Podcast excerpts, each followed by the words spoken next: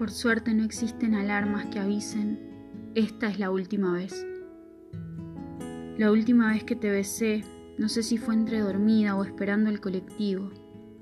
Sé que no me puse a contar porque pensé que iban a haber más, muchas más. La última noche que dormimos juntos fue hace 19 días y te levantaste rápido para ver el celular y para desayunar.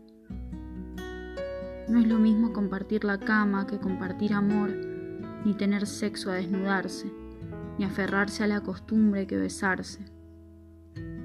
No me acuerdo de la última vez porque para mí fue una más, y está bien, así no la manchábamos de despedida.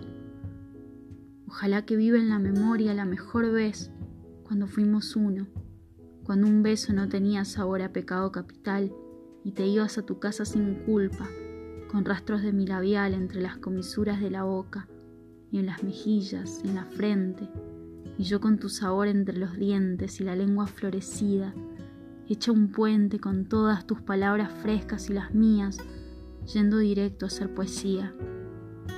Cuando las horas volaban, la música sonaba y los días se pasaban, entre mates, sábanas y canciones endulzadas, con futuros que se fueron como aquel invierno, sin decirnos nada.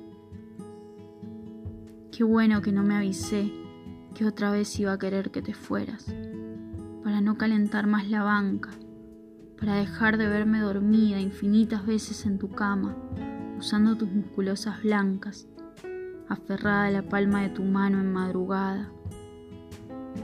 Ya me pasé. Ya sé que no vas a pasar.